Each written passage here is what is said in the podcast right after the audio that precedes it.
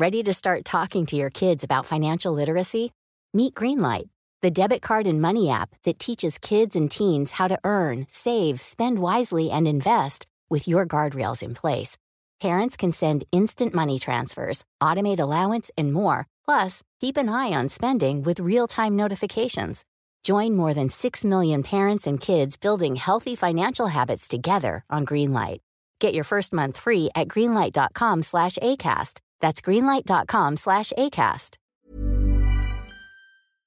El Banco Central Europeo acaba de subir los tipos de interés en 75 puntos básicos, el mayor incremento de toda su historia a las puertas de una posible recesión en la eurozona. ¿Por qué lo ha hecho? Veámoslo.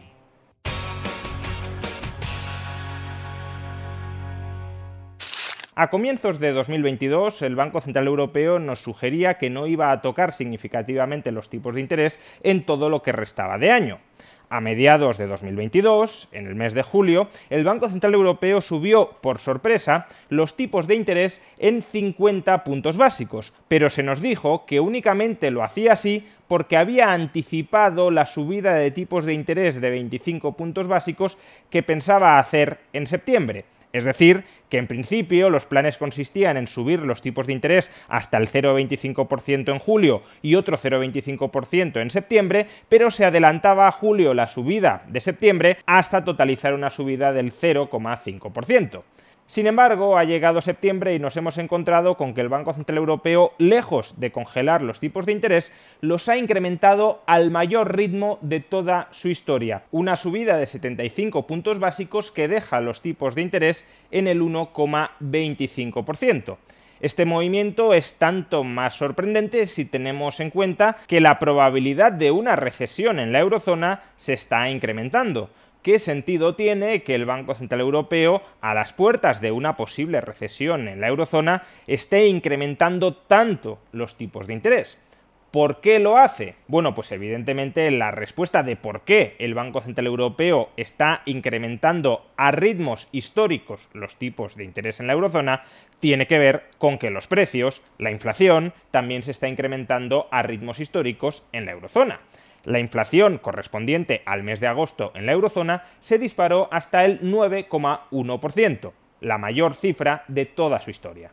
Pero ¿cómo piensa exactamente el Banco Central Europeo que esta subida de tipos de interés va a contribuir a contrarrestar una inflación que aparentemente tiene mucho que ver con factores desde el lado de la oferta, como por ejemplo la restricción del gas suministrado por Rusia y por tanto la elevación de su precio por qué el Banco Central Europeo reacciona a un problema que no tiene nada que ver con su política monetaria con un endurecimiento de la política monetaria. Pues esencialmente lo hace por tres razones. Primera razón, no es del todo cierto que la política monetaria del Banco Central Europeo no tenga nada que ver con la actual inflación hay un canal muy claro a través del cual la política monetaria del Banco Central Europeo se está traduciendo en más inflación para los europeos. Y ese canal es la depreciación del tipo de cambio del euro frente al dólar. El euro se encuentra ahora mismo en uno de los niveles más baratos frente al dólar de toda su historia.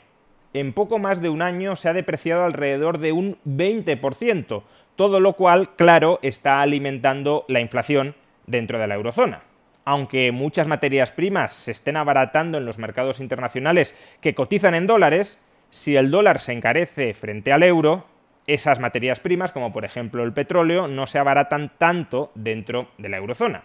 Y por tanto el Banco Central Europeo necesita, para combatir la inflación, evitar que el euro se siga depreciando o al menos que no se deprecie a ritmos todavía mayores, porque no perdamos de vista que mientras el Banco Central Europeo ha estado de brazos cruzados con respecto a sus tipos de interés, la Reserva Federal estadounidense ha estado subiendo de manera bastante acelerada los tipos de interés. De modo que, aun cuando el Banco Central Europeo no hiciera nada, o aun cuando el Banco Central Europeo subiera tímidamente los tipos de interés, eso conducía a una depreciación del euro frente al dólar porque la Reserva Federal los estaba elevando todavía más.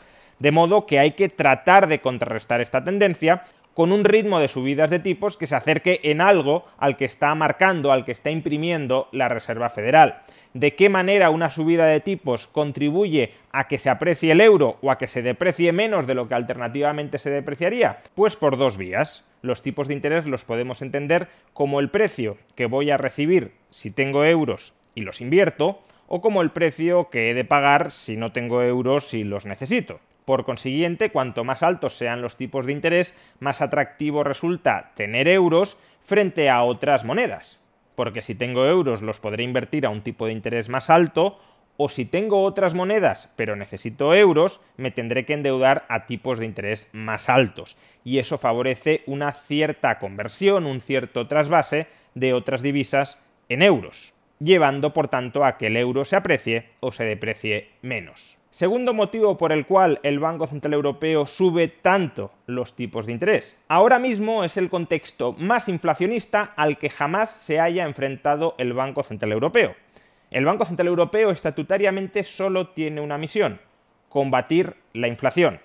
Si en medio del contexto más inflacionista al que se haya enfrentado jamás el Banco Central Europeo, este se queda de brazos cruzados contra la inflación, evidentemente su credibilidad como banco central preocupado por la inflación se resiente. Si no sube tipos de interés cuando claramente debería subirlos para tratar de contrarrestar la inflación, probablemente los agentes económicos empiecen a pensar que el Banco Central Europeo tiene otros objetivos informales, no estatutarios, en la cabeza más allá de luchar contra la inflación.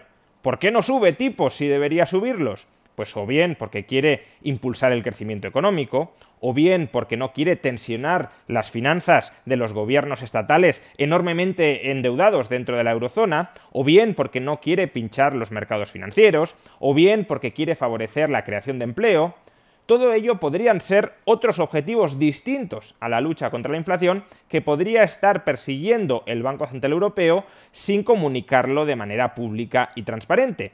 Y claro, las obras hablan más que las palabras, y por eso el Banco Central Europeo, para mandar el mensaje de que él sí está preocupado por la inflación, de que él sí va a luchar contra la inflación, caiga quien caiga, que ese es su único objetivo, ha de subir tipos de interés cuando la inflación está tan alta. Si no, como digo, el resto de personas empezarán a pensar que no nos dice la verdad y que el Banco Central Europeo en realidad se despreocupa de la inflación y está más preocupado por otros factores.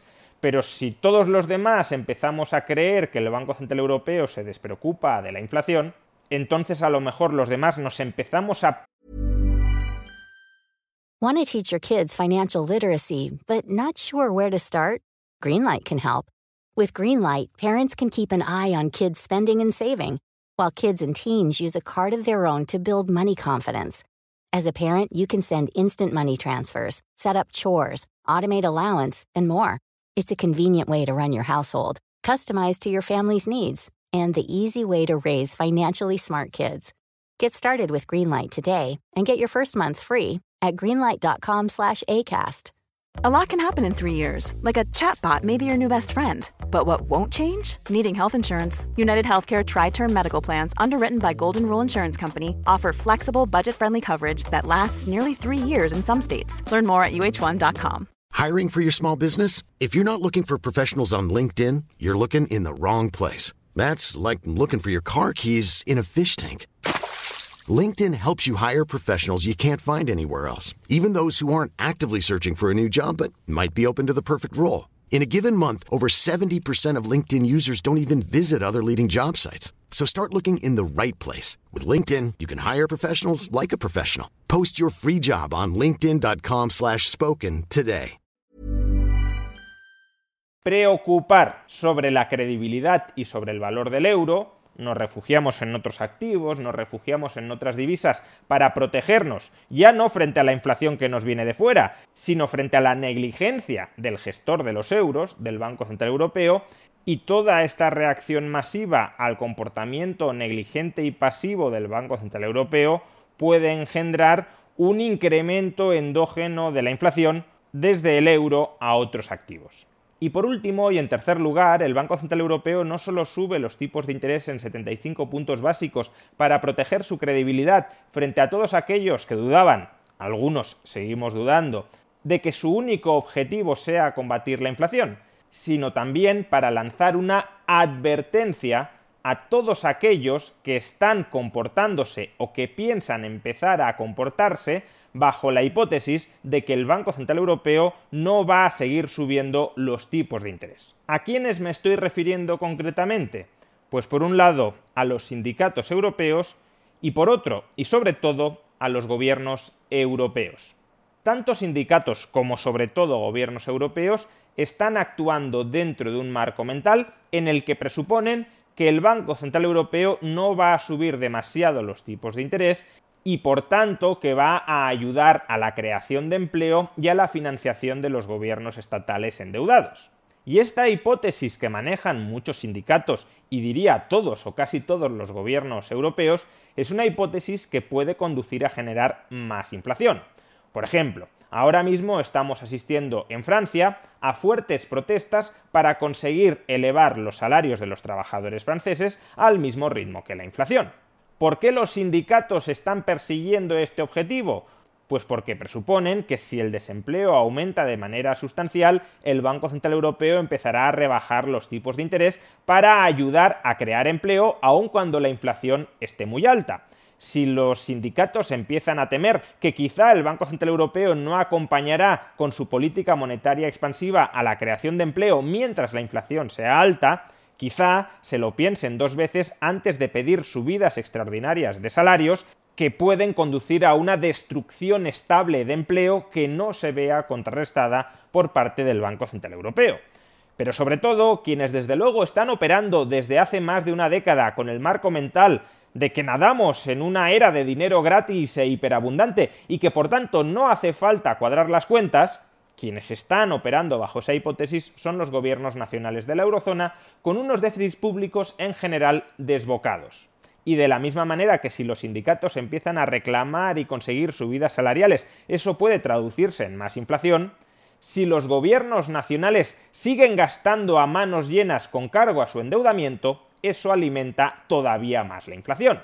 Por tanto, la subida de tipos de interés del Banco Central Europeo es un toque de atención a todos aquellos agentes económicos, sindicatos o gobiernos que creen que todo el monte es orégano y que por tanto pueden tomar cualquier decisión por irresponsable que sea y en última instancia terminará acudiendo al rescate el Banco Central Europeo. El mensaje que quiere enviar hoy el Banco Central Europeo, otra cosa es que lo envíe con credibilidad o sin ella, es que no, que no piensa acudir al rescate y que por tanto estos otros agentes económicos, sindicatos y sobre todo gobiernos nacionales han de empezar a ponerse las pilas. Los sindicatos han de moderar sus peticiones de subidas salariales para no entrar en una espiral de precios salarios y los gobiernos han de empezar a cuadrar sus cuentas para proteger su propia solvencia y a través de la protección de esa solvencia para no inyectar más gasto agregado dentro de las economías y que ese gasto agregado deje de cebar la inflación interna. El problema, claro, es que por mucho que el Banco Central Europeo quiera lanzar este mensaje, ¿Realmente resulta este mensaje verosímil? Dada la alta rigidez de los mercados laborales europeos, si empieza a dispararse el desempleo como consecuencia de las peticiones de subidas salariales de algunos sindicatos europeos, ¿Cabe pensar que el Banco Central Europeo, cuando empiece a ver que las colas de desempleados se alargan, no intervendrá en la economía, por ejemplo, bajando los tipos de interés para intentar ayudar a la creación de empleo, sobre todo si la eurozona se sumerge en una recesión? ¿O dado el elevadísimo volumen de deuda pública de muchos gobiernos nacionales, como el gobierno italiano, como el gobierno griego, como el gobierno español, ¿de verdad cabe pensar que si estos gobiernos siguen gastando de manera irresponsable a manos llenas, el Banco Central Europeo no intervendrá para rescatarlos antes de permitir que se rompa el euro? Todo esto es algo que los sindicatos y los gobiernos nacionales saben perfectamente y por tanto pueden pensar que esta subida de tipos de interés, la más alta de toda la historia del Banco Central Europeo, es únicamente un farol. Por eso mucho me temo que el Banco Central Europeo necesitará seguir subiendo los tipos de interés si de verdad quiere doblegar la voluntad de sindicatos y sobre todo de gobiernos europeos. Y precisamente si deja de subir los tipos de interés, se comprobará que desde un principio iba de farol.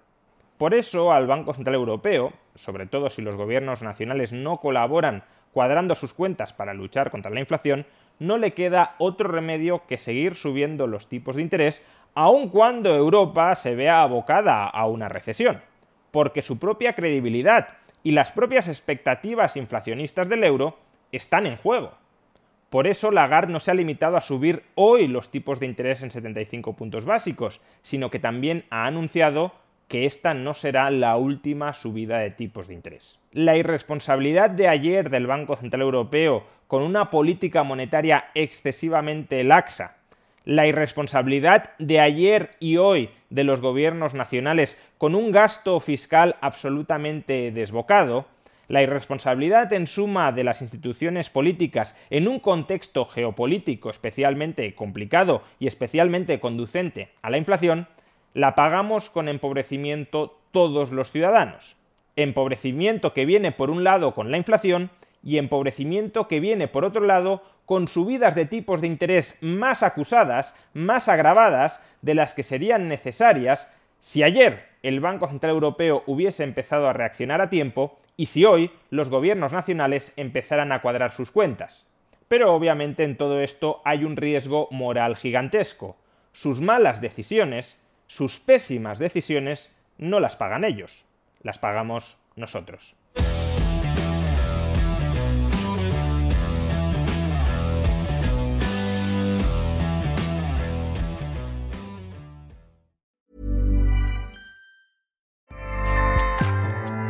ACAST powers the world's best podcasts. Here's a show that we recommend.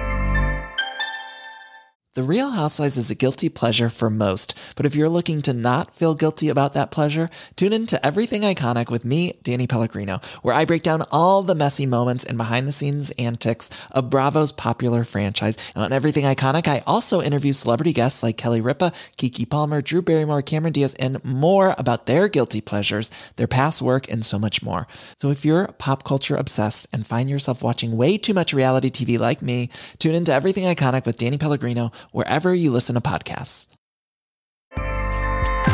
ACAST helps creators launch, grow, and monetize their podcasts everywhere. ACAST.com.